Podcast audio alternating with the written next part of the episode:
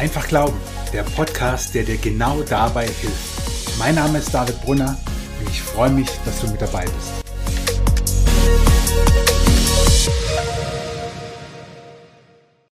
Heute haben wir eine Frage vor uns, mit deren Beantwortung man sich so richtig unbeliebt machen kann oder für ein bisschen Klarheit sorgen kann. Herzlich willkommen zu Folge 2. Schön, dass du mit dabei bist. Die Frage heute, glauben alle Menschen an den gleichen Gott? Es gibt da diese Parabel, sehr wahrscheinlich aus dem asiatischen Raum stammend, dass es einige blinde Menschen gibt, die einen Elefanten fühlen sollen. Der eine fühlt ein dickes Bein, der andere fühlt den Rüssel, der andere fühlt den Stoßzahn, ein anderer fühlt den Schwanz des Elefanten.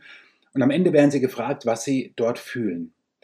Und alle fühlen einen Elefanten, beschreiben ihn aber ganz unterschiedlich. Oft wird diese Parabel verwendet, um zum Ausdruck zu bringen, nun, alle Menschen glauben an den gleichen Gott, sie beschreiben ihn nur anders. Ist das wahr? Lass mich noch eine kurze Einschränkung machen. Natürlich gibt es auch Menschen, die an gar keinen Gott glauben. Man nennt sie Atheisten. Deswegen müsste diese Frage genauer lauten, glauben alle Menschen, die überhaupt an einen Gott glauben, an den gleichen Gott?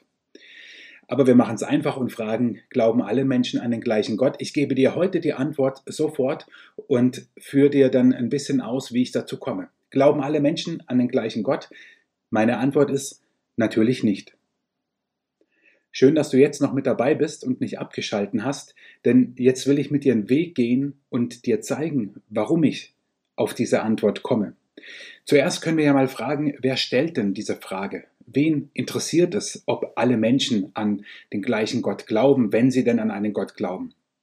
Das können zum einen Menschen sein, die einfach ganz theoretisch über Gott nachdenken und die ein sehr distanziertes Gottesverhältnis haben, wenn sie überhaupt eines haben, einfach über Gott nachdenken und sagen, okay Leute, wir wollen keinen Stress haben, äh, ihr glaubt alle doch irgendwie und ihr benennt Gott halt anders, ist in Ordnung, habt euch lieb, ob Gott, ob Allah oder anders, spielt keine Rolle.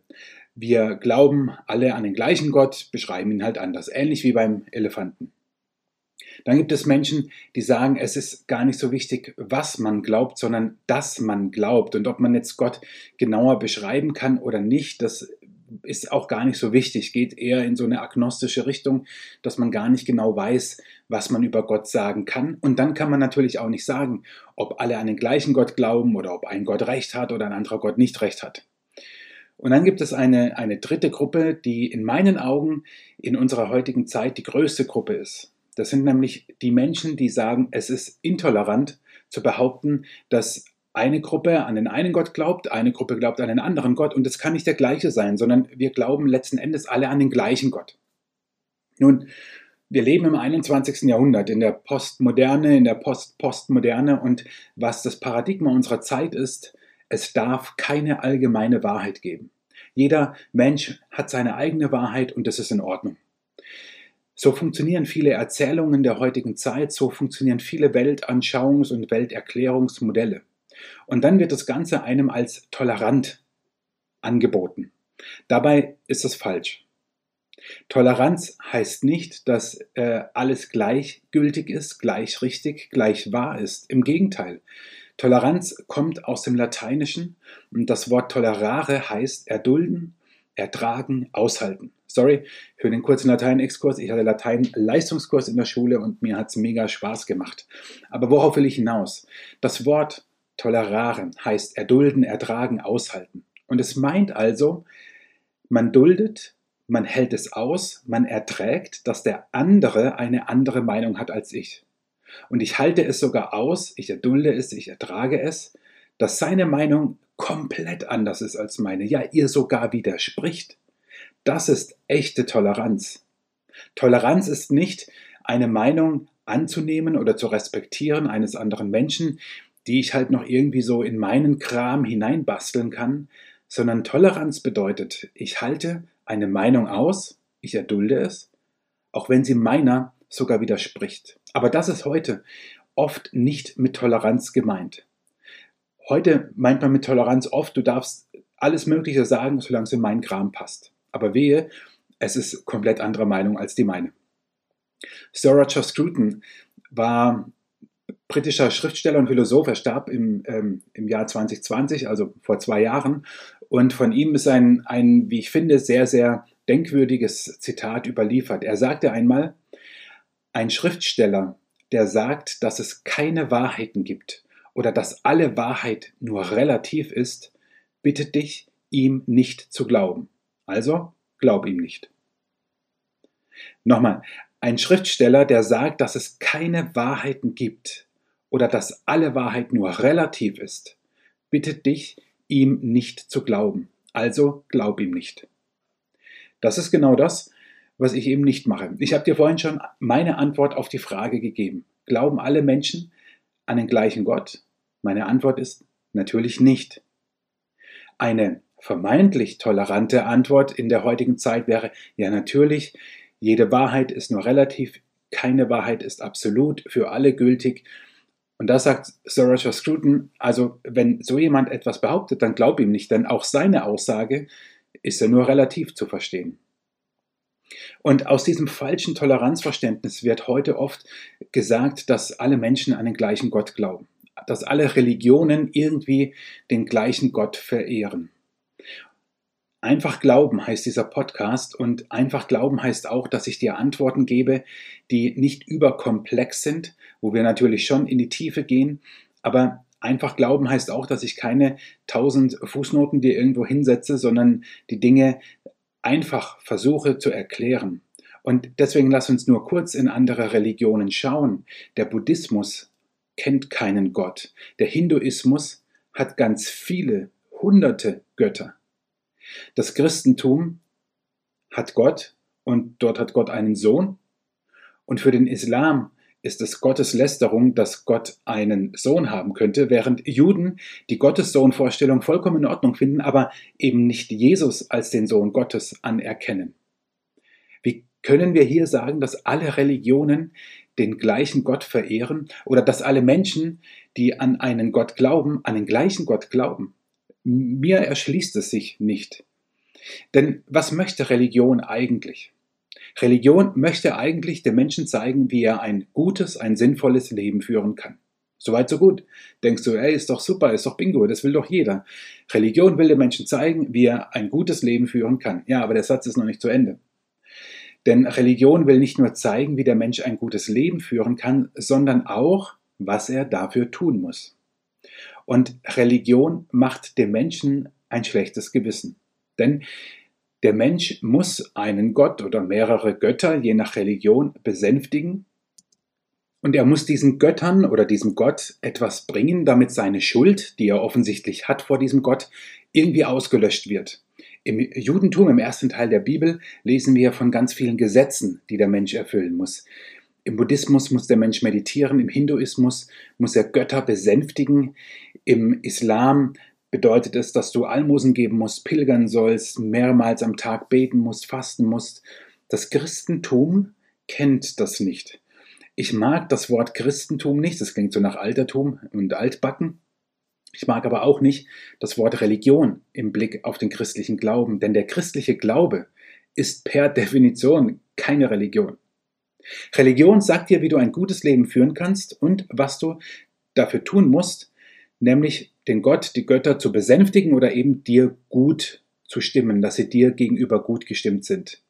Und dann hoffst du, dass sie eines Tages vielleicht gnädig mit dir sind. Religion ist also auch ein Fenster über dieses Diesseits hinaus. Religion hat also nicht nur etwas mit meinem Leben hier zu tun, sondern rechnet mit einem Jenseits und mit einer Welt, die nicht diese irdische Welt ist. So weit, so gut. Im Alten Testament, im ersten Teil der Bibel, gibt es eine, eine Bibelstelle, die mich seit vielen Jahren sehr fasziniert. Prediger 3, Vers 11 ist diese Stelle und dort steht, Gott hat in das Herz des Menschen die Sehnsucht gelegt, danach zu fragen, was ewig ist. Gott hat in das Herz des Menschen die Sehnsucht gelegt, danach zu fragen, was ewig ist. Das heißt, jeder Mensch auf dieser Erde hat in sich eine Sehnsucht, hat Bedürfnisse, hat Wünsche, die über das Diesseits, über das Leben hier auf der Erde hinausreichen. Faszinierend, oder? Es, es, es gibt keinen Menschen, der nicht dieses Bedürfnis hat, diese Sehnsucht danach zu fragen, was ist ewig? Gibt es etwas nach dem Leben hier auf der Erde? Gibt es etwas, was größer ist als alles, was ich mir vorstellen kann? Natürlich begegnest du wahrscheinlich sehr selten Menschen auf der Straße oder bei der Arbeit, in der Schule, im Fußballverein, wo auch immer, im Fußballstadion, die zu dir sagen, hey Sammler, kannst du mir mal sagen, äh, wie das mit der Ewigkeit funktioniert? Ich habe da so eine Sehnsucht in mir und ich hätte die jetzt echt gerne gestillt. Natürlich nicht. Denn wir sind auch Meister darin, diese Sehnsucht immer wieder klein zu halten durch alles, was unseren Alltag bestimmt. Aber deswegen ist Religion gefährlich. Religion ist gefährlich, weil sie dir vorgaukelt, diese Sehnsucht, diese Wünsche, diese Bedürfnisse befriedigen zu können. Das kann Religion aber nicht. Wenn Religion daraus besteht, dass du einem Gott oder mehreren Göttern huldigen musst, Opfer bringen musst, ihn gnädig stimmen muss, damit er dir eines Tages eventuell deine Schuld vergibt. Wenn das so ist, ja dann gute Nacht. Ja dann, ganz ehrlich, also dann lieber nicht glauben, wenn du über Gott nichts Genaues sagen kannst. Erinnerst du dich noch an den Elefanten und diese, diese Parabel mit dem blinden Menschen? Was mich ganz besonders stört an dieser Geschichte ist, dass die Menschen als blind dargestellt werden und das im Blick auf den Glauben gelten soll. Aber wir sind nicht blind und Gott ist kein Elefant. Wir wissen so viel über Gott und ich werde jetzt gleich mit dir ein paar Dinge in der Bibel anschauen und dann am Ende vor allem den Grund, warum ich glaube, dass nicht alle Menschen an den gleichen Gott glauben. Wir, wir reden nicht wie Blinde von der Farbe, wir, wir wissen sehr viel. Und ich nehme dich mit rein in eine Geschichte im Alten Testament, im ersten Teil der Bibel. Und immer wieder werde ich auch in diesem Podcast Stellen aus dem Alten Testament heranziehen. Der erste Teil der Bibel, der Teil, den der auch für die Juden die Heilige Schrift ist. Und hier mache ich eine große Einschränkung gegenüber anderen Religionen, weil ich vorhin das Judentum auch aufgezählt habe und das Alte Testament mit den vielen Gesetzen. Der Unterschied ist, ja natürlich gibt es hier Gesetze, aber es ist der Gott, der sich im Neuen Testament auch offenbart und der Gott, der ganz klar und eben nicht dass wir blind sind, sondern wir können sehr viel über ihn sagen, der ganz klar sagt, wie er ist und der uns nicht im Unklaren lässt, ob er eines Tages uns gnädig ist oder nicht. Also, zurück im ersten Teil der Bibel. Dort gibt es einen Mann, der heißt Elia. Und Elia war ein Prophet. Prophet im Alten Testament war, naja, ein undankbarer Job, würde ich sagen. Denn ein Prophet hatte immer wieder die Aufgabe, dass er entweder dem Volk Gottes, dem Volk Israel, oder den Regierenden damals, den, den Königen, eine Botschaft von Gott übermitteln sollte. Und diese Botschaft, die war halt mit Verlaub manchmal ziemlich kacke. Also sehr deutlich hat Gott gesagt, ey ihr Lieben, könnt ihr mal bitte so leben, wie ich mir das vorstelle, weil dann lebt ihr gut. Also nicht, dass ihr mich besänftigt, aber ihr wollt ein gutes Leben. Ich habe euch doch gesagt, wie ihr das könnt. Und immer wieder kommt ein Prophet eben zum, zum Volk und, und predigt oder er geht zum König und hat eine Botschaft für den König. Und Elia war eben auch so einer. Das Problem zu seiner Zeit war, dass es im Volk Israel viele Menschen gab, die einem fremden Gott Baal opferten, huldigten und ihn verehrten. Und eines Tages kommt es zu einer Art großem Showdown. Elia sagt zum Volk, nachlesen kannst du das in 1. Könige 18, Vers 21, wie lange noch wollt ihr auf zwei Hochzeiten tanzen? Wenn der Herr der wahre Gott ist, dann gehorcht ihm allein. Ist es aber Baal, dann dient nur ihm. Und dann kommt es zu einer crazy Szene auf einem Berg, auf dem Berg Kamel. Dort ist Elia auf der einen Seite und auf der anderen Seite sind 450 Priester dieses Gottes Baal. Und sie bauen beide einen Altar und sie schließen wie eine Art Wette ab. Also wer der echte Gott ist, wer der wahre Gott ist, der wird Feuer vom Himmel schicken und wird dadurch zeigen, dass er der wahre Gott ist. Und dann wird der Stier, der geopfert wird auf dem Altar, wird eben dem wahren Gott sozusagen geopfert. So, also bauen die beiden einen Altar, auf Elia auf der einen Seite, auf der anderen Seite die Baalspriester. Und dann fangen diese Baalspriester an, wilde Tänze aufzuführen, zu singen, sich in Trance zu begeben und alles Mögliche zu tun, um ihren Gott Baal ja, herunterzubitten, dass er eben etwas tut. Und was macht Elia? Elia zieht erstmal noch einen Graben um den Altar und haut eine Menge Wasser drauf. Das Ganze hat noch die Bedeutung, dass es nämlich sehr lange nicht geregnet hat in diesem Land. Und als ob Elia sagt, also Leute, schaut mal, ich sorge hier dafür, dass nichts brennt. Ja, also ich mache hier alles nass. Ähm, Und wenn hier was brennen soll, also dann muss es schon göttlich sein. Lange Rede, kurzer Sinn, das Feuer kommt und zwar auf der Seite von Elia. Und mir geht es jetzt überhaupt nicht um ein Recht haben oder um, um diese Story an sich und was da alles so crazy dabei ist, sondern mir geht es darum, dass diese Geschichte ja komplett sinnlos wäre, wenn einer damals hingegangen wäre und sagte, ey Leute, chillt mal ein bisschen, wir glauben doch alle an den gleichen Gott. Jetzt macht doch mal tranquilo und hört mal wieder auf mit rumtanzen und Altar bauen und so. Hätte doch überhaupt gar keinen Sinn. Also schon die Bibel kennt Momente, Phasen, und vor allem auch Phasen im Leben des Volkes Gottes, wo, wo es andere Götter anbetet, wo, wo sie sagt, na, das ist nicht so gut mit anderen Göttern. Und die Bibel lehnt, man nennt es Synkretismus, wenn man aus verschiedenen Göttern sich so, sozusagen seinen Gott bastelt, komplett ab. Von der ersten Seite der Bibel bis, bis zur letzten. Und ich kann den Elia, also wenn ich mir den Elia so vorstelle, stelle ich ihn mir so vor, dass er wahrscheinlich die Hosen ziemlich voll gehabt hat. Also ich hätte sie, ja. Überleg mal, du stehst auf diesem Berg, vor dir, hinter dir, um dich herum diese 450 anderen Priester und dann diese Szenerie.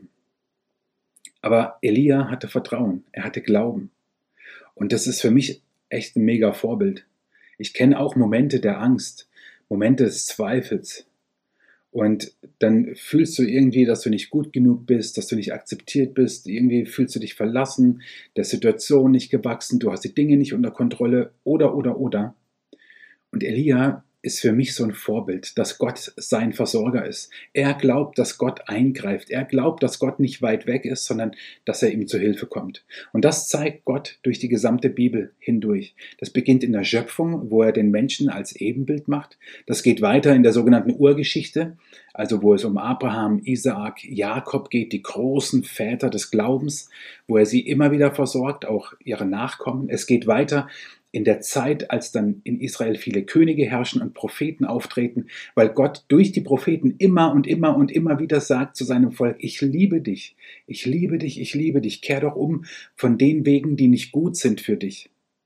Das geht weiter, als der Tempel gebaut wird, dass Gott in dem Allerheiligsten gegenwärtig ist und erreicht sozusagen seinen Höhepunkt, als Gott Mensch wird und Jesus geboren wird. Was ist das für ein Gott, der durch die ganze Menschheitsgeschichte hindurch immer und immer und immer wieder die Beziehung zu den Menschen sucht. Und der eben nicht im Himmel bleibt, sondern auf die Erde kommt. Ich finde das faszinierend. Warum er das tut, das hast du, wenn du es gehört hast, in der ersten Folge gehört, dieses Podcasts. Wenn nicht, hör dir die erste Folge nochmal an. Warum liebt Gott die Menschen? Kann man da sagen, dass es der gleiche Gott ist in allen Religionen? In der Bibel wird uns Gott geschildert als der Schöpfer und Vater zugleich. Er wird uns geschildert als jemand, auf dessen Verheißungen und Zusagen man sich verlassen kann. Wo man nicht irgendwann sagt, ich weiß nicht, ob das jetzt in Erfüllung geht oder nicht. Nein, wir können uns darauf verlassen. Aber das größte, für mich wirklich größte Alleinstellungsmerkmal und der Grund, warum ich sage, nein, es glauben nicht alle Menschen an den gleichen Gott, das ist Jesus. Und deswegen schauen wir uns im letzten Teil dieses Podcasts, dieser Folge, jetzt mal die Einzigartigkeit Jesu genauer an. Das hier ist ein Podcast eines Christen. Ich bin leidenschaftlicher Jesus-Nachfolger und Pfarrer. Also müssen wir eines tun, wir müssen uns Jesus anschauen. Nach ihm sind Christen benannt, nach Jesus Christus, der auf dessen Namen Christen getauft sind, der, der mir meine Identität gibt. Christ heißt zu Jesus Christus gehörig. Und deswegen schauen wir uns Jesus an. Und ich möchte so vier Gedanken mit dir teilen und vier Eigenschaften von Jesus anschauen, die für mich glasklar sind und für mich ganz eindeutig die Antwort darauf sind, dass nicht alle Menschen an den gleichen Gott glauben. Nicht, weil es meine Idee wäre, sondern weil ich das so aus der Bibel lese. Der erste Gedanke, die erste Eigenschaft ist, Gott wird Mensch. In eigentlich allen Religionen ist das Menschliche, das Fleischliche, das Irdische negativ besetzt. Das ist das Unvollkommene. Das ist das, was endet, was stirbt. Und Gott kommt genau in diese Materie in Anführungszeichen hinein. Gott kommt genau als Mensch mit einem irdischen Leib, der enden wird in diese Welt, in die Schwachheit, in das Unvollkommene. Der ewige Gott, der Schöpfer aller Dinge, der dich und der diese Welt wunderbar geplant, erdacht, erschaffen und ins Leben gerufen hat, er wird Mensch. Und das ist einzigartig, dass Gott Mensch wird. In Jesus erkennen wir, wie Gott ist. Im Johannesevangelium sagt Jesus immer wieder, oder sagen wir so, dort wird er immer wieder so zitiert, ich und der Vater sind eins.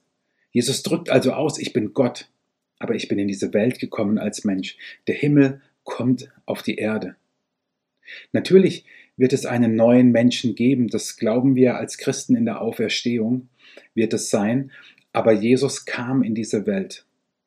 Und wenn du mal eine faszinierende Bibelstelle lesen willst, dann empfehle ich dir den Philipperbrief, zweites Kapitel. Dort wird nämlich beschrieben mit einem wunderschönen Bild, was Jesus gemacht hat. Dort steht sinngemäß und im Bild, dass Jesus nicht wie eine Beute festgehalten hat und umklammert hat, dass er Gott ist, sondern er hat es losgelassen und wurde Mensch. Jesus, der Gott ist und der nach biblischem Verständnis schon immer war, der, der hält nicht krampfhaft daran fest, Gott zu sein. Er bleibt Gott, aber er kommt auf diese Erde. Und das ist einzigartig. Der zweite Gedanke ist, Jesus sucht die Menschen. Er ist nicht nur auf diese Erde gekommen als Mensch, sondern er sucht die Menschen. Jesus hat sich zeitlebens umgeben mit denen, die keiner mochte. Mit den Kranken, mit den Ausgestoßenen, mit den Sündern und mit den Zöllnern, wie man sie dann immer nannte. Also mit denen, wo die fromme Elite der damaligen Zeit immer sagte, also die sind ja wirklich schlimm. Als ob sie es selber nicht gewesen wären. Aber egal. Also mit denen hat Gott, hat Gott, hat Jesus sich abgegeben und in Klammern, er tut es bis heute noch. Aber das hat damals, als Gott eben in Menschengestalt auf der Erde war, in Jesus, die Menschen echt umgehauen. Und überleg mal, das erste Wunder, was Jesus getan hat, kannst du nachlesen in Johannes 2, Johannes Evangelium Kapitel 2. Dort macht Jesus auf einer Hochzeit aus 600 Litern Wasser den besten Wein. Alter Schwede. Alter Schwede, wäre ich gern auf dieser Hochzeit gewesen. Als alle schon so ein bisschen Knülle waren und ein bisschen, naja, angetüttelt waren, da macht Jesus nochmal den besten Wein. Wie crazy ist das? Als ob er sagen will, ey Leute, ich bin gekommen, um euch echt Leben zu geben. Und dann stellt er drei Jahre sein Leben Menschen zur Verfügung, die ihm nachfolgen, die ihm begegnen. Und damals war es so, dass jeder Junge eigentlich Rabbi werden wollte, also ein jüdischer Lehrer. Und viele schafften das nicht. Und sie warteten darauf eigentlich und, und besuchten die Schule, lernten die Bibel auswendig. Alter Schwede, was die auswendig lernen mussten. Ey, da ist heute alles Kindergeburtstag dagegen. Und viele wurden kein Rabbi. Sie haben es nicht geschafft, sozusagen das Examen abzulegen und gingen in einen ganz normalen alltäglichen Beruf. Viele waren Fischer in der damaligen Zeit. Aber dann kommt Jesus und sagt zu ihnen, folge mir nach. Das ist der Satz, den, den die Menschen damals hören wollten, dass es ein Rabbi sagt. Jesus lässt sich nicht bitten, sondern er bittet. Wie krass ist das denn? Er geht zu den Leuten und sagt, komm, folge mir nach. Und eine Geschichte finde ich total faszinierend. Lukas 19, kannst du sie nachlesen. Da geht es um Zachäus. Das ist ein Zöllner und Zöllner waren eben damals Verbündete mit den Römern und deswegen in der Bevölkerung verhasst. Und ausgerechnet zu dem geht Jesus. Und als ob es ein Sinnbild für sein ganzes Programm ist auf der Erde, geht Jesus zu ihm, isst mit ihm zu Abend. Der Zachäus bekennt und erkennt, dass er schuldig ist und gibt Geld zurück. Und Jesus sagt, deinem Haus ist Gnade widerfahren. Denn Jesus sagt hier und auch an anderer Stelle, dass er gekommen ist, die zu suchen, die verloren sind, also die ihn wirklich brauchen. Und Jesus sucht dich. Er sucht dich. Überleg mal, wo du dich gerade befindest. Spielt für Gott eine Rolle und keine Rolle. Es spielt keine Rolle, weil er dich überall sucht und es spielt eine Rolle, weil er dich genau dort finden will, wo du jetzt gerade bist, wo du diesen Podcast hörst oder wo du gerade mit deinem Leben bist, wo du gerade mit deinen Wünschen bist, mit deinen Sehnsüchten, mit deinen Hoffnungen. Vielleicht sind auch manche Dinge nicht so, wie du dir das wünschst. Und genau da sucht dich Jesus. Also, wenn du diesen Podcast an dieser Stelle unterbrechen willst und ein kurzes Gebet sprechen willst oder auch ein längeres und mit Jesus reden willst, dann tu es. Das ist das Beste, was du tun kannst. Aber ich habe noch zwei Gedanken. Der dritte Gedanke ist, Jesus stirbt am Kreuz. Das wird noch eine eigene Podcast-Folge werden. Warum musste Jesus sterben und, und was hat es mit mir zu tun? Ich werde jetzt nur im, im Groben darauf eingehen. Jesus stirbt als Gott am Kreuz für die Menschen. Und jeder, der an ihn glaubt und der das für sein Leben in Anspruch nimmt, bekommt Vergebung seiner Schuld. Und zwar zugesagt. Erinnere dich an den Vergleich mit anderen Religionen. Nicht in der Hoffnung, dass mir Gott eines Tages vergibt, sondern es gibt diese Gewissheit, diese Klarheit, wenn du Jesus glaubst und wenn du ihm vertraust und seinen Tod am Kreuz für dich in Anspruch nimmst, dann ist deine Schuld vergeben. Mag sie noch so groß sein. Das ist die gute Nachricht. Jesus stirbt am Kreuz. Und als, am, als er am Kreuz stirbt, passiert etwas. Also es passiert sehr viel, aber es wird berichtet in der Bibel, dass im Tempel ein Vorhang zerreißt. Aber das war nicht irgendein Vorhang, sondern erinnere dich dran, was ich vorhin sagte, ganz kurz zum Tempel, das im Allerheiligsten Gottes Gegenwart war. Und dieses Allerheiligste war mit einem großen Vorhang getrennt vom Rest des Tempels. Und als Jesus starb, zerriss dieser Vorhang, aber nicht irgendwie, sondern von oben nach unten. Als ob Gott sagt, jetzt, wo Jesus gestorben ist, braucht es keinen Kult mehr, es braucht keinen Tempel mehr. Jetzt ist der Zugang zu mir frei durch Jesus. Und als Zeichen dafür zerreißt dieser Vorhang eben nicht von unten nach oben, dass Menschen von unten ihn aufknöpfen und irgendwie kaputt machen, sondern von oben. Der war mehrere Meter hoch, da kommt kein Mensch oben dran. Jesus stirbt und ermöglicht uns diese Beziehung zu Gott. Und der letzte Gedanke, der vierte, Jesus ist die Wahrheit. Oh, oh, oh. Das in unserer postmodernen Zeit. Jesus hat einmal gesagt, nachlesen kannst du es in Johannes 14, Vers 6, ich bin der Weg, ich bin die Wahrheit und ich bin das Leben. Ohne mich kann niemand zum Vater kommen. Also zu Gott, dem Vater kommen. Nicht ich sage, Jesus ist die Wahrheit. Nicht andere kluge Theologen und die viel mehr theologisch drauf haben als ich sagen das. Nein, Jesus sagt es selber. Jesus sagt, ich bin der Weg, ich bin die Wahrheit und ich bin das Leben. Ohne mich kann niemand zum Vater kommen. Und das ist natürlich ziemlich verrückt in unserer Zeit. Und das wird in unserer heutigen Zeit oft als intolerant dargestellt. Aber erinnere dich, was Toleranz ist. Toleranz heißt, ich halte eine gegensprüchliche, äh, eine widersprüchliche Meinung aus. Halte ich aus. Und ich versuche nicht, sie irgendwie runterzuspielen oder auseinanderzubiegen, zu brechen. Jesus sagt, ich bin der Weg, ich bin die Wahrheit und ich bin das Leben. Ohne mich kann niemand zum Vater kommen. All das, was du über Jesus gehört hast, jetzt zumindest in diesem Podcast, vielleicht weißt du noch viel mehr über Jesus, All das lässt mich zu dem Schluss kommen, dass ich die Frage, glauben alle Menschen an den gleichen Gott, nur mit natürlich nicht beantworten kann. Denn wer nicht an Jesus glaubt, der glaubt nicht an den Gott der Bibel. Denn der Gott der Bibel offenbart sich in Jesus. Okay, vielleicht wird es auch noch mal eine extra Folge. Was ist es eigentlich mit dieser Dreieinigkeit, also Gott, Vater, Sohn und Heiliger Geist, an den Christen glauben? Das könnte vielleicht noch mal eine extra Folge werden. Aber die Bibel ist sehr deutlich. Jesus ist Gott und wer Jesus ablehnt, glaubt nicht an den Gott der Bibel. Das ist auch der Grund, wenn du mir ein bisschen folgst auf Facebook, Instagram oder auf meinem Blog oder wir uns persönlich kennen, dann weißt du, ich rede andauernd von Jesus. Ich mag diese Gottfloskel nicht. Tut mir leid, wenn ich das so sage. Ich habe den Eindruck, dass wir in unserer Zeit heute schon von Gott reden können, aber im wahrsten Sinne scheiden sich an Jesus die Geister. Eines ist mir ganz wichtig. Deswegen werden Christen überhaupt nicht zu besseren Menschen. Gar nicht. 0,0. Manchmal, oh, manchmal schäme ich mich sogar für manche Dinge, die Christen sagen oder tun oder auch in der großen Menschheitsgeschichte schon getan haben. Ja, ist viel Leid passiert. Absolut. Christen sind, sind keine besseren Menschen. Ich glaube, dass Jesus jedem Menschen begegnen kann, der das möchte. Davon bin ich zutiefst überzeugt.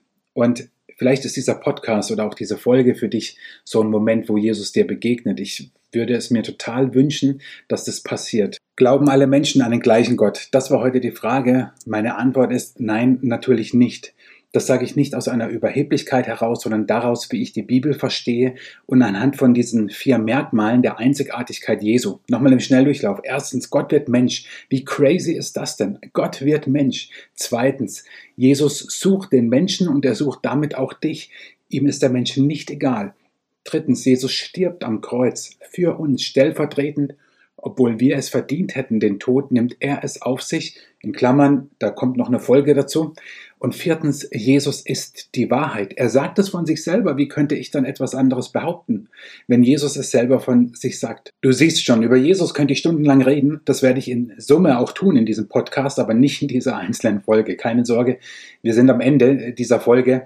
Aber ich bin der festen Überzeugung, dass Jesus alles ist, was wir brauchen zum Leben. In ihm, so heißt es in der Bibel, sind alle Schätze der Weisheit und Erkenntnis verborgen. Also was wir wissen müssen zum Leben und zum Sterben, das finden wir bei Jesus.